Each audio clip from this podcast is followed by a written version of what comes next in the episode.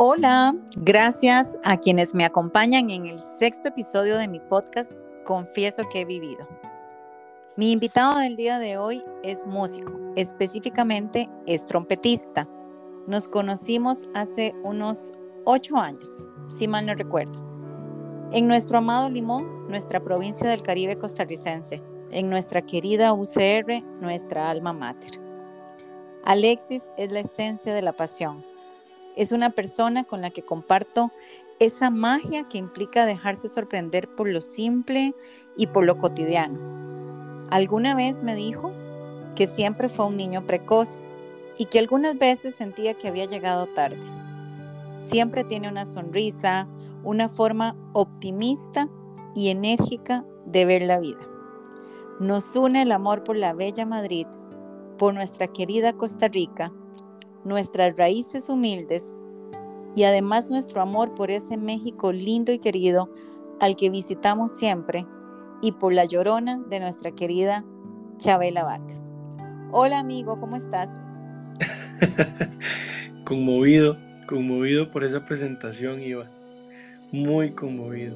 Usualmente cuando a uno lo invitan a este tipo de espacios, eh, siempre hay como una, una barrera de formalismos, de protocolos y, empezar así, eh, eh, cuando se te meten hasta la cocina y, empiezan a dar rasgos personales, cuando, cuando hay ya un vínculo de, años y, y, más de alguien como vos que tenés la capacidad de observar más allá de la gente entonces, claro, te da la posibilidad de hacer una presentación así. Bueno, y es que este podcast se llama Confieso que he vivido porque mis invitados se vienen a confesar. Uf. y a ver, y en lo que te conozco, formalismos, protocolos, hmm, tal vez cuando estabas en, no sé, tal vez cuando estás en tus presentaciones, que les voy a contar un poquitito más de, de Alexis. Les decía que es trompetista, pero no es cualquier trompetista. Recuerdo que cuando nos conocimos y todavía no era tan famoso como ahora, eh, Alexis me decía, híjole, Iva, es que vos de verdad sos una persona importante en el mundo de recursos humanos. Y yo le decía, y vos sos un trompetista muy importante, sos un músico muy importante, ¿cómo no nos conocíamos? Entonces, eh, y sí, es tan importante que ha realizado giras por Estados Unidos, por Europa, por América Latina. Eh, en el 2020, si mal no recuerdo, Alexis, terminaste tu maestría en medio de pandemia. Ya vamos a hablar un poco de eso, no quiero hacer spoiler. Eh, regresaste a Costa Rica en en una época un poquito convulsa de tu amada Escuela Superior de Música Reina Sofía. Y digo tu amada porque sé cuánto amas España y sé cuánto disfrutaste eh, tu época por allá. De hecho, les voy a contar algo que es que nos conmueve muchísimo. Justo eh, cercano a un 14 de febrero, estaba yo pensando en Sabina nuestro amado Sabina. Y escribí algo en las redes sociales. E inmediatamente Alexis me llama del otro lado del mundo y me dice, estuve en el concierto donde Sabina se cayó. O sea, él estaba backstage. Me muero de la envidia. Me muero de la envidia que hayas estado el backstage de un concierto de Sabina. Entonces, bueno, resumiendo, en tu poco tiempo de vida, porque sos una persona muy joven todavía, has vivido mucho, pero a mí me encantaría que empeces a contarnos cómo empezó tu vida como músico. ¿Cómo te encontraste con, con ese instrumento que amas tanto, que es la trompeta? Pues en realidad, em, específicamente la trompeta fue por una casualidad. Fue yo eh, esta conversación la hemos tenido en algún momento, pero, pero sí, fue por una broma en el colegio. Eh, yo, como, como, como tenía una necesidad de generar problemas eh, o, una necesidad de, reírme de todo, em, en mi colegio había banda sinfónica que se había descontinuado el proyecto y en, el aula de música estaba un montón de cajas llenas de instrumentos. Eh, yo fui por una, eh, agarré una trompeta y mi plan era meterle una pelota de plástico pana de la trompeta y, y, ver, y ver la cara del profesor en algún momento cuando se encontrara eh, esa, esa sorpresota. Em, cuando yo tenía la trompeta en la mano, el profesor de música entró en el aula. Bueno, yo escuché que venía, no, no me iba a dar chance de guardar la trompeta, no me iba a dar chance de escaparme de la situación. Entonces, me dio, lo que me dio chance fue esconder la plasticina detrás de la caja de la trompeta, pero me quedé con la trompeta en la mano. El profesor entró, me ve con, con el instrumento ahí y se emocionó muchísimo pero muchísimo, porque eh, claro, en ese momento él acababa de empezar en el trabajo en el colegio, se había, se había muerto la banda y estaba buscando desesperadamente gente que quisiera tocar instrumentos de viento para reactivar el proyecto, pero como él era el profesor nuevo y el queridísimo director de la banda antiguo se había ido, nadie quería participar del proyecto. Entonces él me dice, Alexis, ¿quieres tocar trompeta? Entonces yo para zafarme de la bronca que me, que me estaba a punto de comer, le dije que sí, por supuesto. Que, que yo tenía toda la ilusión del mundo y que, que yo quería tener, ser trompetista y tocar trompeta. Entonces así fue como terminé llegando a mi casa con una caja rarísima, em, una caja café, nunca se me va a olvidar una caja café. Eh, llegué a mi casa con una trompeta, mi mamá casi, casi me, la, me la parte en la cabeza, la caja esa, y porque ¿qué, qué, qué, carajos estaba haciendo yo con una trompeta llegando a mi casa, que eso seguro era carísimo, que yo lo iba a dañar o lo iba a romper o lo iba a perder, que fuera a devolver eso inmediatamente. Y al final así me, me quedé con la trompeta. Y, así fue como terminé tocando trompeta. Eh, en, realidad, em, perdona que me extienda un poquito, pero, pero ya para terminar la idea, eh, por ejemplo, yo estuve en un colegio, en un experimental bilingüe, en donde ahí el, el, la tendencia del colegio es hacia el alto rendimiento académico, hacia inclusive eh, un acercamiento hacia la parte empresarial, hacia la parte científica. Y, y para mí la música era una pérdida absoluta de tiempo en el colegio. De hecho, en séptimo recuerdo que tenía todas las notas eh, sumamente sobresalientes y estuve a punto de quedarme en música. Y entonces fue, fue, fue, gracias a ese momento que terminé con esa cercanía, pero si no, creo que no lo no, no, no se hubiese dado. Qué bonita historia, Alexis. ¿Cómo se llama ese profesor? Ese se llama Álvaro Bertarioni. Álvaro Bertarioni. Bueno, gracias a Álvaro, entonces que hoy tenemos a uno de los trompetistas más importantes de nuestra querida Costa Rica y también del continente. ¿Y por qué digo que más reconocidos y más importantes de Costa Rica. Bueno, porque Alexis hace un montón de cosas y entre, no sé cómo le da tiempo, no, sí sé, es que nunca se queda quedito, no sé si duerme. Entonces, en todas esas horas que pasa despierto, le da tiempo de hacer un montón de cosas. Y además, como buen músico, ha de ser muy disciplinado. Pero entre las cosas que hace es que es embajador de marca país. En Costa Rica hay una marca eh, que se le otorga a empresas, a personalidades, inclusive a productos y se llama Esencial Costa Rica. Em, y ahí fue donde tuve la oportunidad bellísima de conocer a su familia. Estaba yo en un evento donde habían invitado a varias empresas y, gente, eh, digamos que estamos en el mundo corporativo, y estaban entregando este, reconocimientos a eh, personas y empresas reconocidas con esta marca. Yo no tenía la más mínima idea de que Alexis era embajador de la marca, pero en eso sale en la pantalla su foto y yo digo, él es mi amigo. Y como Alexis estaba en España, eh, en su maestría, entonces hacen el reconocimiento a su papá y a su mamá Y yo, así como soy, que le hablo a todo el mundo, dije, yo voy a ir al final del evento, me voy a presentar y les voy a decir, yo soy amiga de su hijo. Y así lo hice.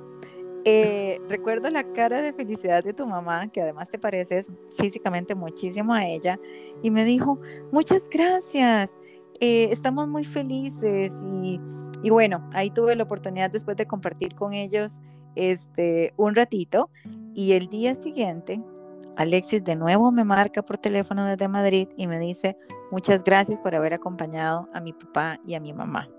Esa cara de felicidad que, sus papás tenían, esa cara de orgullo, híjole, todavía la recuerdo y digo, qué lindo ser amiga de Alexis, qué lindo decir que yo que lo conozco y que nos hablamos por teléfono cuando tenemos cosas que compartirnos. Así que gracias a ese profesor y gracias a ese papá y a esa mamá que no te pusieron la trompeta de corbata, como decimos acá en Costa Rica cuando llegaste del colegio con, con ese instrumento. Pero bueno, ¿cómo se fue profesionalizando la labor? Porque una cosa es estar en la banda del colegio y otra cosa es ya pasar a las grandes ligas, como lo hiciste. ¿Cómo fue esa trayectoria? Pues en realidad eh, bueno, para mí la, música en ese momento, a mí en, el colegio me dieron la trompeta, pero no existía eh, ningún proyecto musical en ese entonces. Entonces, los, primeros días fue eh, para seguir en medio de esa actividad que yo amaba, que era desatar el caos. Entonces yo me llevaba la trompeta para los partidos del colegio, eh, andaba haciendo bulla en los pabellones, era un desastre que yo no tenía, digamos, ningún tipo de acercamiento a nada estético, musical o artístico, era simplemente una herramienta de hacer bulla, escándalo y, problemas.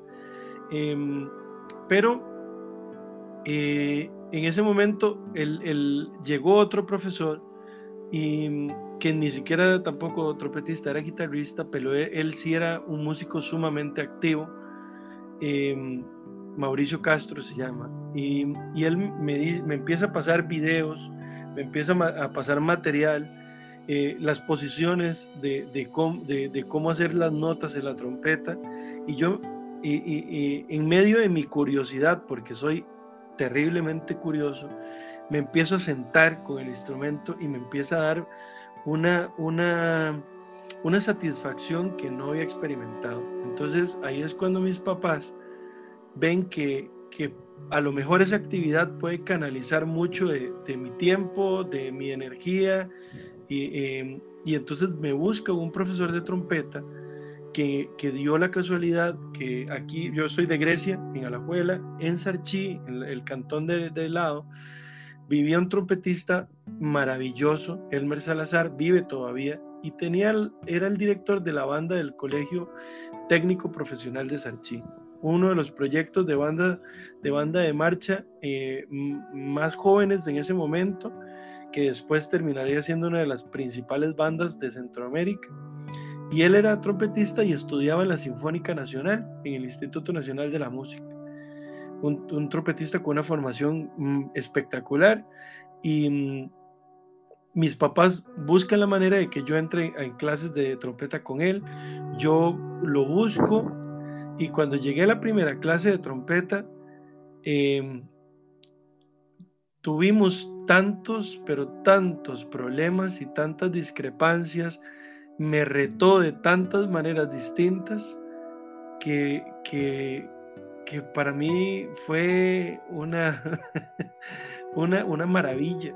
Él, me leyó de una manera tan acertada, porque él vio que yo llegué ahí como el, chamaco rebelde, problemático, que no tenía ni idea de, nada con, con, respecto a la trompeta, y que yo llegué retándolo.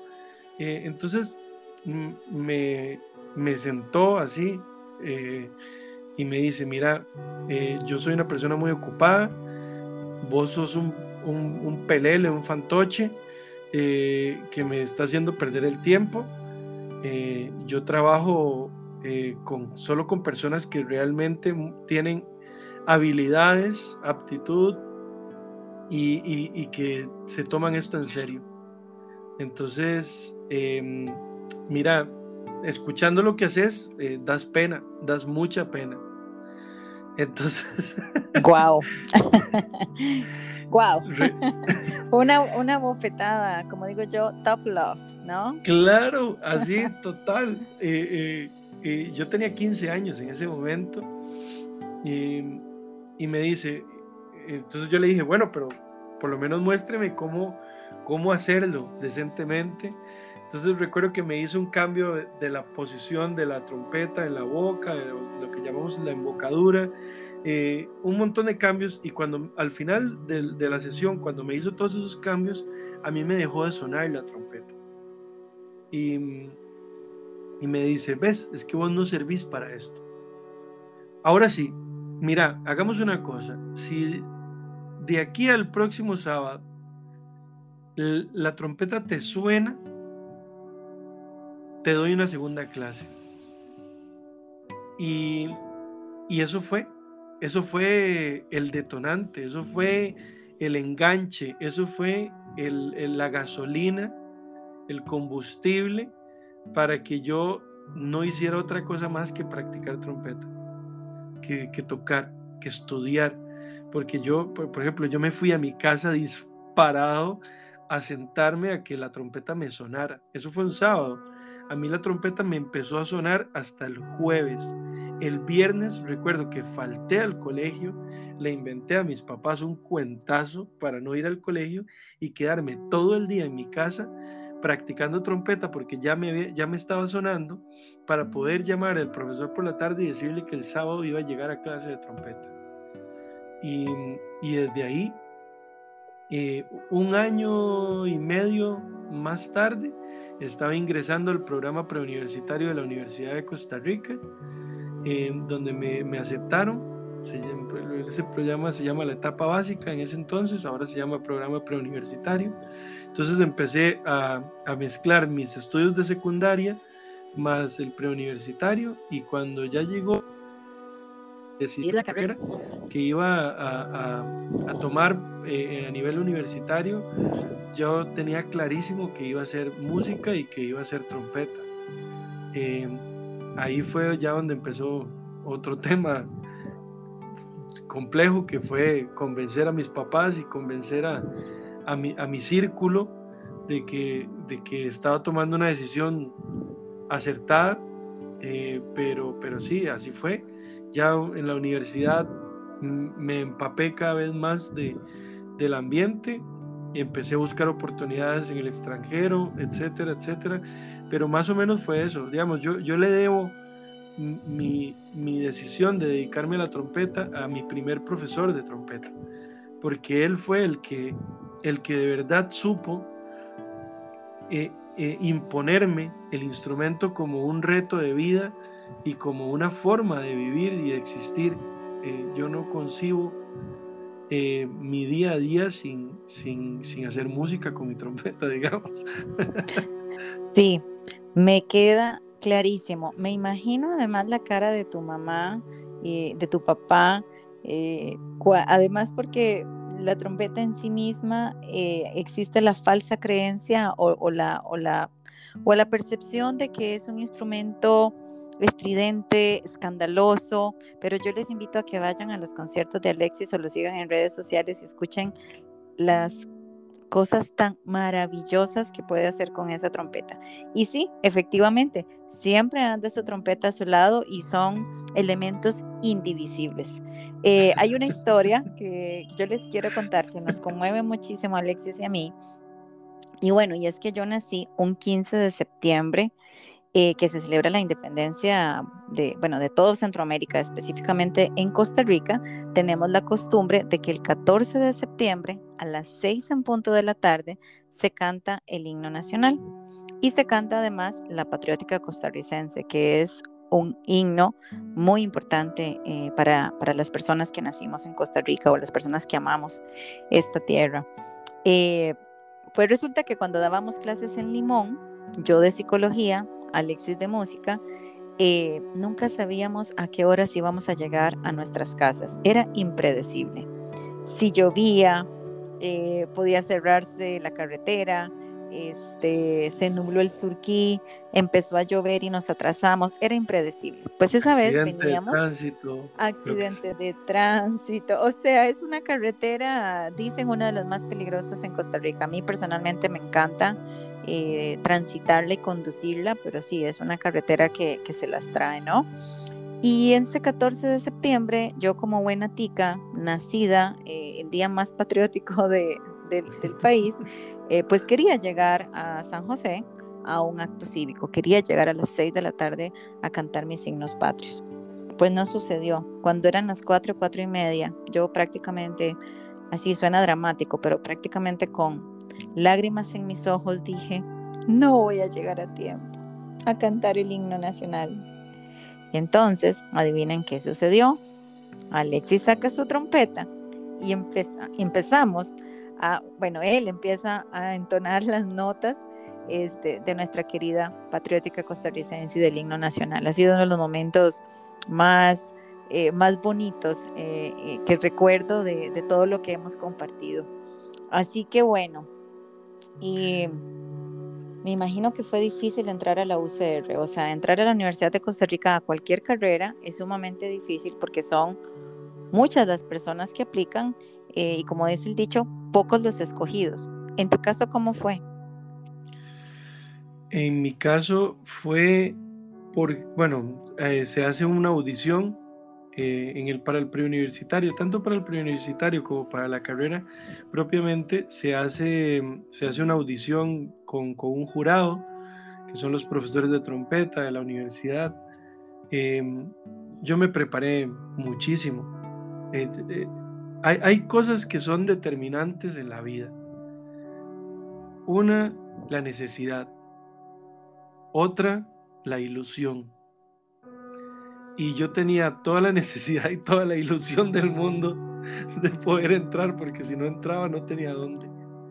Entonces, esos fueron dos motores que a mí me, me, han, me han acompañado en, muchas, en muchas pruebas profesionales y personales a lo largo de mi vida y esa audición fue una de esas. Pero piensas que más allá de entrar, lo difícil fue una vez que estaba adentro.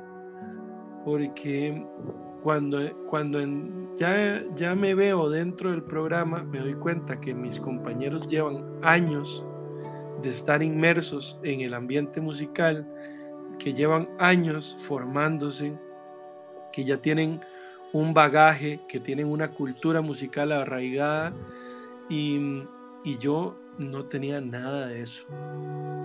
Entonces, y, mi nivel también musical, interpretativo, era muy por debajo del de mis compañeros. Entonces era, era muy doloroso.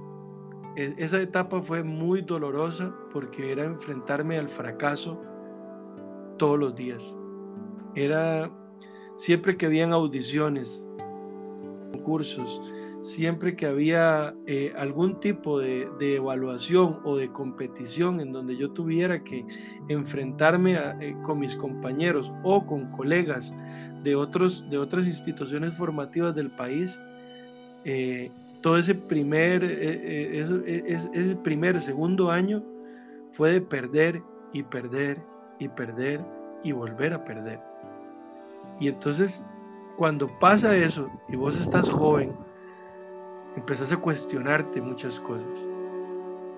Y sobre todo, en mi caso, de que, de que yo eh, tenía el peso de que, de que mi familia no estaba totalmente convencida, ni, ni, estaba eh, eh, dándome ese, ese soporte de que yo estudiara esa carrera, y menos mi, mi círculo cercano. Entonces, si no tenés la confianza y no tenés el apoyo emocional, más allá del económico, el emocional de tu familia, que es tu, tu, círculo más importante la mayoría de veces, y aparte no tener resultados eh, en, en, tu principal actividad, em, la, la, carga emocional es, es, es una tortura. Y, y tenés que estar peleando con vos mismo todos los días. Entonces, e, esa época fue, fue difícil en ese sentido. Claro, me, puedo, me puedo además, como decís, este, la juventud eh, en, una de las universidades más importantes, eh, bueno, de Costa Rica y de Latinoamérica, y donde decís, y como bien decís, llega mucho talento en los diferentes instrumentos. Recuerdo haber estado durante mis años de universidad, por razones que no vienen al caso, pero muy relacionada con la escuela de música. Eh, y de verdad hay muchísimo talento, donde llegas y ves las audiciones o ves las graduaciones de las personas este, pues que llegan a, optar por su título y realmente hay muchísimo, muchísimo talento. Pero también hablábamos en algún momento, Alexis, que eh, para entrar también a cursar tu maestría en la Escuela Superior eh, de Música Reina Sofía, que es una de las más prestigiosas del mundo, también tuviste ahí eh, un tema relacionado con la edad y era que en este caso ya más bien estabas un poquito pasado de edad para entrar a la maestría, ¿cierto?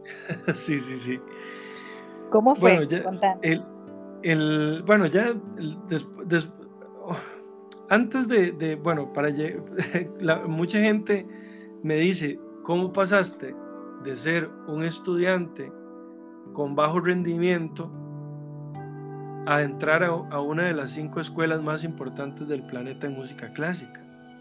Y, digamos, hay, algo, hay algo que no cuadra ahí, ¿verdad? Entonces, a nivel personal, hubo un momento en donde yo dejé de dudar y tomé una decisión. De que tomé la decisión de que, de que yo sí había nacido para tocar trompeta y que había nacido para ser uno de los mejores trompetistas del mundo. Yo tomé esa decisión. Yo dejé de preguntarme si había nacido para eso, si no, si me tocaba a mí, si le tocaba a alguien más. No, yo, dije, no, es que yo nací para hacer esto y no solo eso, sino que nací para ser uno de los mejores del mundo, para ser una leyenda, etcétera, etcétera, etcétera. Ahora sí, ¿qué cambió con eso? Mi planteamiento formativo, mi, planteamiento, mi paquete emocional, eh, mi, discurso personal también, tantas cosas. Entonces, yo eh, empecé a, mejorar, pero mejorar mucho. Y empecé a buscar oportunidades, empecé a tener claro el camino. Eh, se da en, el, momento en donde yo, por razones laborales, necesito buscar una maestría em, a mis 30 años. Entonces, em, audiciono para diferentes escuelas, audiciono para Manhattan School of Music, eh, audiciono para el Conservatorio de Música de Cincinnati, que es uno de los más importantes de Estados Unidos, al igual que el de Manhattan, y audiciono para Reina Sofía en Madrid. ¿Por qué? Porque, bueno, pero yo, yo mi sueño era irme a Europa y sobre todo mi sueño era entrar al Reina Sofía a estudiar con el profesor que daba clases ahí, porque yo siempre había querido entrar a estudiar con él porque él da clases en Alemania, pero mi, mi alemán nunca me alcanzó para entrar a, clases con él. Entonces yo tenía esa espina ahí. Eh, inclusive yo había trabajado con él en una de las, eh, en una de las giras que había tenido en Europa. Eh, habíamos hecho conciertos juntos en, en España específicamente. Y él me había escuchado, a mí me había ido súper bien pero el, eh, al final las reglas son las reglas y mi alemán nunca me había permitido entrar a estudiar con él. Cuando abren la carrera en España, en el Reina Sofía, y con él de profesor, yo aposté todo para entrar. Em, cuando me avisan que ingreso, me, me dicen de que, bueno, casi me muero de la alegría, pero que mi ingreso estaba condicionado a que mi profesor hiciera levantar de la edad, porque esa escuela tiene como requisito de que eh, uno puede ingresar al programa de maestría con máximo 25 años. Wow. Y eso solo se da en la música, porque más bien en otras carreras o en otras áreas de especialización no te aceptan porque tenés 25 años. Es decir, tenés que construir carrera. Aquí funciona a la inversa. Es que esa escuela tiene un, programa muy particular, porque ahí em, tienen un, un programa preuniversitario que captan eh, artistas eh, de edades muy tempranas, pero que tienen niveles eh, virtuosísticos, que son, que son genios del instrumento. Y, y, entonces, por ejemplo, ahí yo tenía, yo llegaba a la sala de alumnos a comer y a veces tenía un chiquillo portugués que se llama Joao, de violín que tenía 14 años. Bueno, tiene que, bueno, ahora sí tiene 16, 17, pero en ese momento tenía 14 y estaba ahí ya en la escuela compartiendo con toda la gente. O, recuerdo un, un, chico asiático eh, que, que, tenía 12. O una Podría ser tu hijo. Porque eran, eran de la edad de mi hijo mayor. Entonces, eh, eh, usualmente eh, muchos de estos muchachos y muchachas, niños y niñas o preadolescentes, terminan sus carreras universitarias por excepciones que hacen en los, en los sistemas educativos, terminan sus carreras a los 18, 19 años, ya tienen un bachelor. Entonces, claro, ellos inclusive siguen estudiando y entran a la maestría a los 21, 22. Más bien a los 25 es entrar un poco tarde para ellos. Eh, son, son, son condiciones bastante distintas. Entonces, claro, al final, gracias, gracias a que ya habíamos colaborado juntos, gracias a que conocía mi trabajo y que realmente quería que yo entrara en el programa, mi profesor levantó el requisito de edad y pude entrar al Reina Sofía. Y, que eso fue en el 2000, ¿Inicio del 2020 o en el 2019 entraste? Eso fue en el 2019. 2019. Que fue una locura. Porque cuando a mí me avisaron de que se dio el levantamiento del requisito, me dijeron, eso sí, tenés que estar en dos semanas aquí en Madrid en la escuela. Y, y, si no puedes estar en dos semanas, nos tenés que avisar para darle tu cupo a alguien más. Esto que yo, yo, yo les dije inmediatamente que sí, que yo me iba, que yo estaba ahí en dos semanas. Claro, yo no sabía todo lo que eso conllevaba. Eh, eh, y al final eh, iba,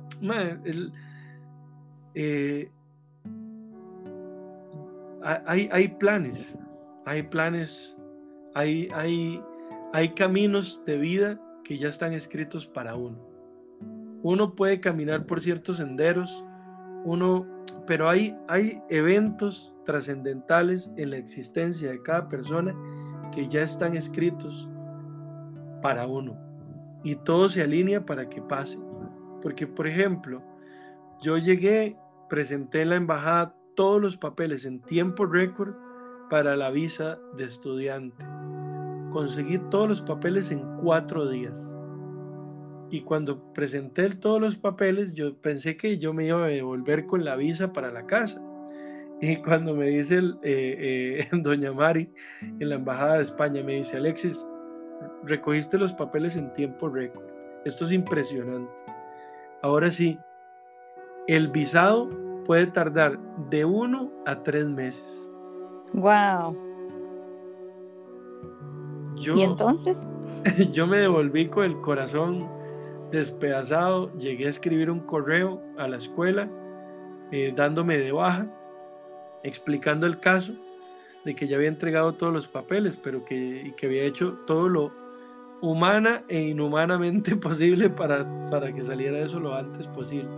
Entonces, vieras que eh, al día siguiente me respondieron y me dijeron, por favor, mandanos tu número de solicitud de visa. Yo lo envié eh, un viernes. Y el martes de la semana siguiente tenía mi visa. Impresionante.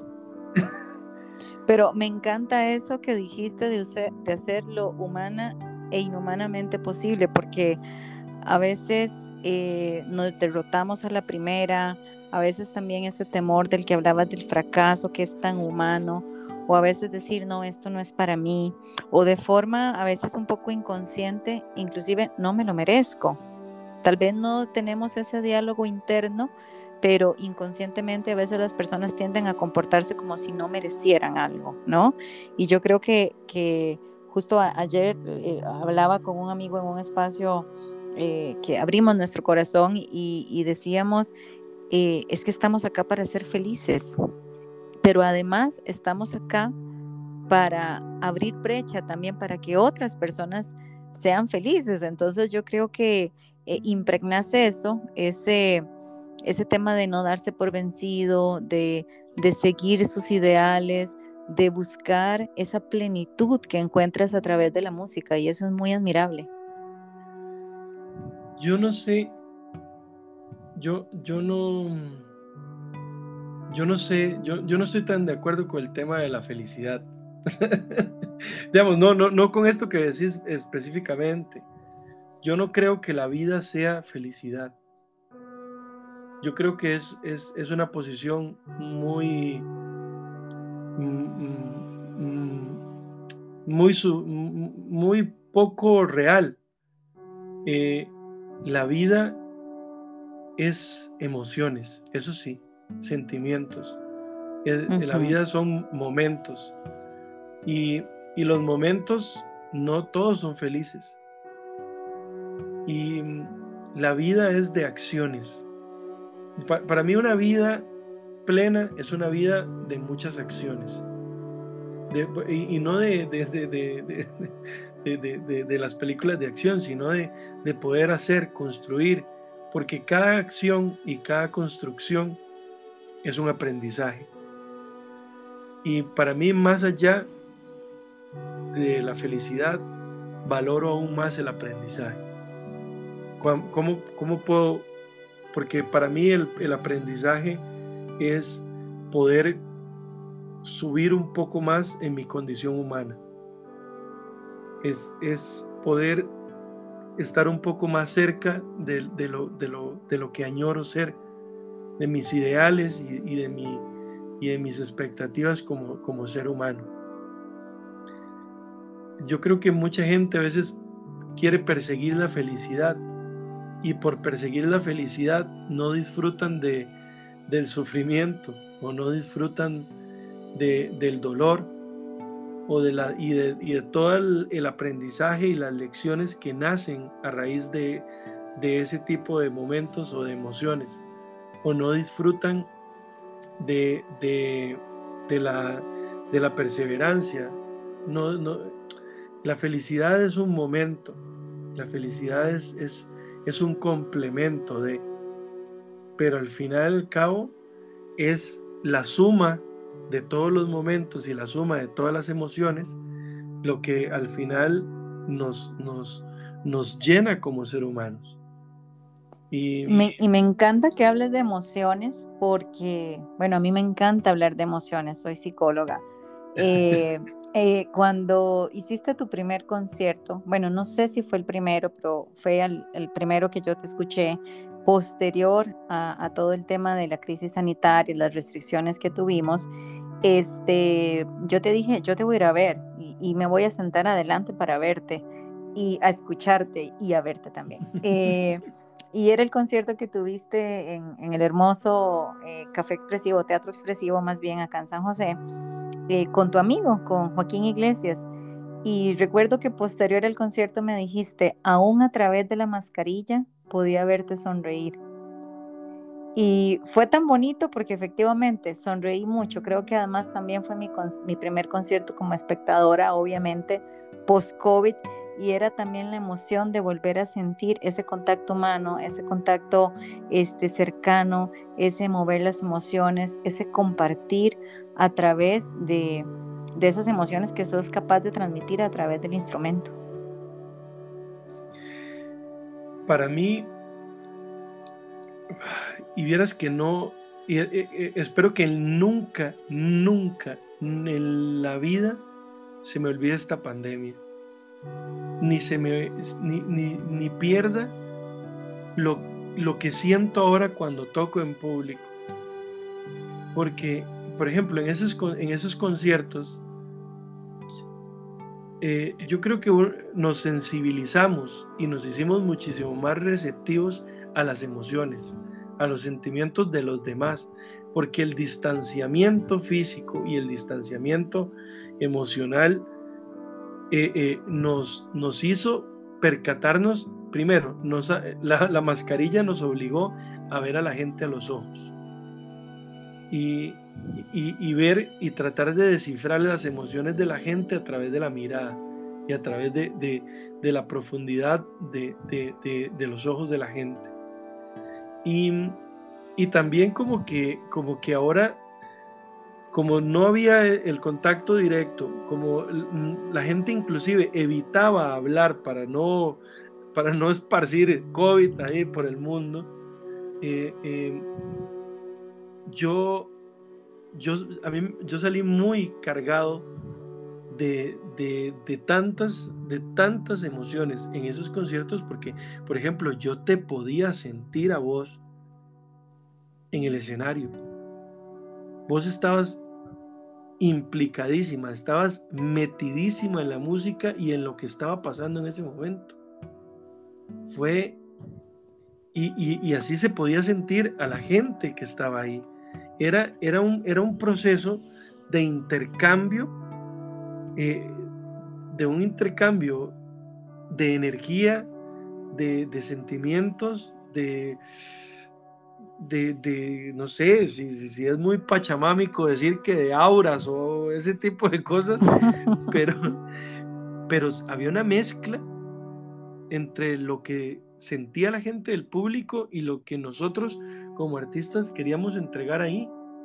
Y, y, al final uno, uno recibía todas las cosas que, estaba, que estaban pasando en la sala para mí, y vieras que de, de, todos los conciertos que he tenido después de pandemia con público, no, no puedo evitar tener un, un tsunami emocional de que termino los conciertos y, y, y, tengo ganas de llorar, pero también tengo ganas de reír, de que tengo la adrenalina altísima de, que lo vivo con, con, una fuerza y, también trato de que la gente lo viva así. Fue lindísimo, fue lindísimo realmente porque sí, lo, además es un teatro pequeñito, este, era como muy íntimo y, creo que esa, esa, ese cúmulo de emociones que vos tenías, como, como bien lo mencionás, también el público eh, lo sentíamos, o yo por lo menos que me dejo de llevar eh, y que vivo plenamente cada una de las emociones, así como decías ahora, eh, de, la tristeza, del llanto por felicidad, de la sonrisa, de, ¿sabes qué? Del agradecimiento. Yo creo que yo si algo aprendí también después de esto es el ser diariamente agradecida por cada una de las cosas que tenemos la posibilidad de hacer, por la gente que llega a nuestra vida, por la posibilidad que tenemos de impactar positivamente la vida de las demás personas, por el abrazo, por la mirada, por la música.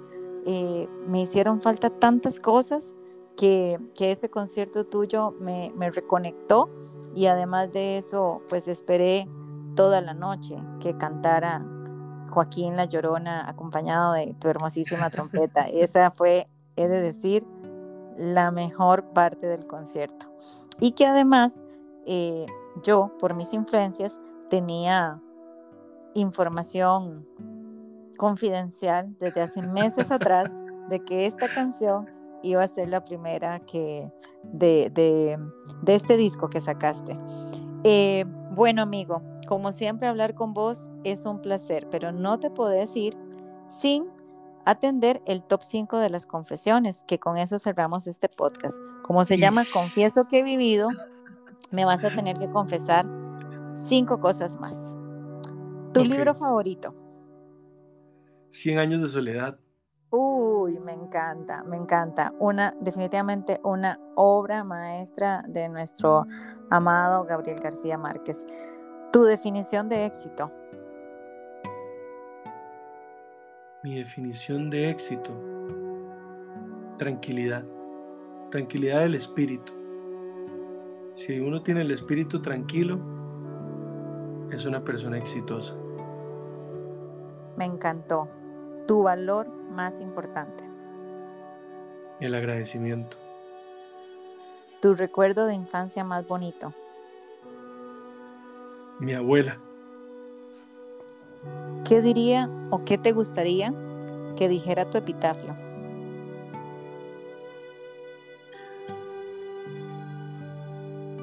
Mm. Recuerden sonreír.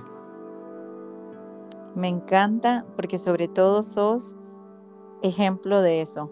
No hay un día que te haya visto, o sea, a través de la virtualidad, en tus conciertos, en vivo, cuando viajábamos al, al, calurosísimo Limón, que no estuvieras sonriendo. Y además, dicho sea de paso, tenés una sonrisa muy bonita, que tenés que seguir compartiendo con el mundo, al igual que esa emoción.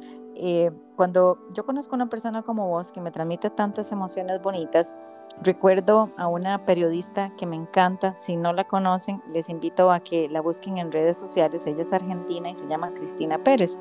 Y Cristina en una de sus magníficas entrevistas le pregunta a otra persona, ¿qué se siente dar tanta felicidad?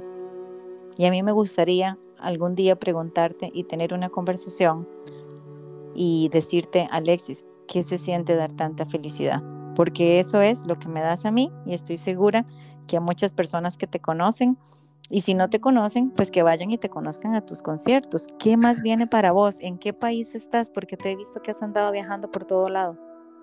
Pues ahora estoy, estoy en Costa Rica y mm, preparando eh, lo que viene, las próximas giras. Eh, y también, bueno, es que yo al final eh, tomé la decisión o el reto de dividir mi, mi carrera entre lo que haga acá en el país, porque también trabajo para, por ejemplo, todavía trabajo para la UCR y, y me gusta tener el arraigo aquí en, en, Costa Rica, me gusta, eh, mis papás están, están cada vez más mayores y quiero estar con ellos. Em, quiero que mis hijos estén acá hasta que cuando ellos tomen la decisión de irse, si, si, si la toman en algún momento, pero quiero que disfruten su país y, que, que, tengan un vínculo y que tengan de verdad una cercanía con, con la idiosincrasia costarricense. Y, pero, Jane, por, por, por, una cuestión de, de, lo que representa mi trabajo, al final uno trabaja en el mundo. Entonces, por ejemplo, viene, tengo participación en la Conferencia Mundial de Trompeta en los Estados Unidos a partir del 31 de mayo. Eh, regreso aquí a Costa Rica para hacer em, dos conciertos muy especiales para, para, para una, una organización, eh, em, para una ONG y después salgo de gira un mes a, a España en donde tengo una gira de, 16 conciertos en diferentes festivales y teatros españoles y ya después regreso a Costa Rica unos días y salgo eh, aprovechando las vacaciones en la universidad a una gira latinoamericana en donde sobre todo se, concentra en Sudamérica eh, y por ahí, bueno, más el, segundo semestre del año también ya, ya hay, hay una gira europea, Em, regreso a México en, una pequeña gira por México, eh, ya, ya moviéndose, moviéndose todo de nuevo, tratando de, de, volver a los escenarios, de volver a, a, ver al público. Pero iba antes de que se vaya al espacio, vos abrís este, este, este podcast para hablar con, con otras personas. Y yo espero de todo corazón que un día hagas un podcast en donde hables de vos. Porque a mí una vez una persona me, me habló de, de, todo este tema de, la, de generar eh, emociones positivas y constructivas en la gente, en la sociedad. Y me dijo que, que él le llamaba a esas personas eh, detonadores, que habían personas que eran detonadores positivos, otros detonadores negativos, otras personas que son receptores o receptoras. Y, y por ejemplo, sí, yo trato de hacer todo lo posible para ser un, un detonador positivo a nivel social desde mi campo. Pero, pero vos, vos le das oportunidades a personas, a familias, a empresas, a sociedades, a gobiernos.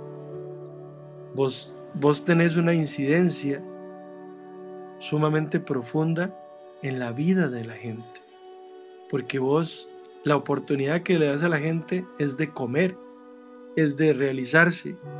El, nivel de profundidad de las oportunidades que vos le das a la gente tiene, tiene un, nivel estructural eh, creo que imposible de superar en muchos casos. Entonces, eh, lo que vos decís de lo que yo hago, eh, en realidad espero que, que en este podcast quede registrado de que es, es una parte, es un porcentaje de lo que vos representás para la sociedad como, como profesional. Y vos lo haces a nivel profesional, pero en realidad vos eh, lo haces porque esa es tu manera de existir, es tu manera de vivir, es tu manera de, pasar por el mundo. Y usas como herramienta tu trabajo. Pero al final es, es, es lo que tu espíritu y tu, existencia te llama a hacer. Por eso también sos psicólogo, me imagino.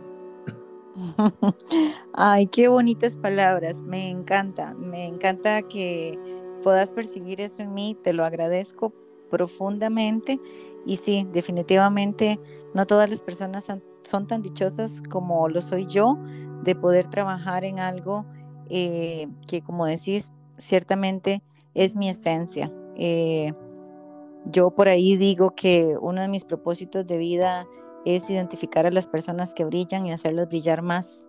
Y además de eso, crear conexiones que trasciendan. Eh, y justo este podcast lo creé porque yo dije, no puedo ser tan egoísta de conocer a tantas personas lindas en mi vida, en tantos países que entrevisto, que, que viajo, que encuentro en un hotel, en un café, en un avión y digo, estas personas merecen ser compartidas con el mundo. Así que bueno, por eso te tengo hoy acá, porque vos mereces que más personas te conozcan. Así que gracias amigo, gracias por todas esas confesiones, gracias por tu música y solamente tengo un deseo más, que es ir a un concierto tuyo, pero le voy a poner nombre. Quiero estar en México o en España. Ese va a ser nuestro próximo plan. Así que pásame tu agenda, por favor, porque vamos a agendar. Justo estuvimos, eh, coincidimos en México eh, a inicios de este año, me parece, pero bueno, no, no, no, no en un concierto. Pero bueno, vamos a coincidir pronto. Vamos a hacer. Se, me viene, se me viene a la cabeza el, el, el, el, concierto, el concierto que más te te vas a disfrutar. Eh, tengo el primero de julio, tengo concierto en el Festival de Granada en España. Wow, amo Granada. Sí, es que yo lo sé. Y aparte es el festival más importante de España. Nos dieron el, el, patio, eh, el patio de las delicias en, para hacer el concierto en, del festival. Eh, va a ser por la tarde, aparte, eh, eh, al aire libre. Bueno, una cosa bellísima. Uno de los escenarios más emblemáticos de la música clásica del mundo, por lo menos de la música de cámara. Entonces, y Granada, que, que es, que es, toda la, es, es, es, toda la influencia árabe, es, es toda la comunidad gitana, es España profunda, es una mezcla de tantas cosas, de tantas energías, de tanta fuerza, que yo creo que ese te lo, te, lo pasarías bien por ahí. Claro que sí, no necesitas convencerme mucho de que es una ciudad magnífica y de que va a ser magnífico escucharte. Y como te puse un día de estos en Facebook, yo no sé vos, pero yo me bajo en Atocha, yo me quedo en Madrid, como diría nuestro querido Sabina. Y bueno, te envío un abrazo a todas las personas que nos escucharon también y si te gustó, si aprendiste algo y si dices, sí, Vania tiene razón, más gente tiene que conocer a Alexis, comparte el podcast en Spotify. Yo soy Ivania Murillo, esto es Confieso que he vivido y nos escuchamos pronto. Hasta luego.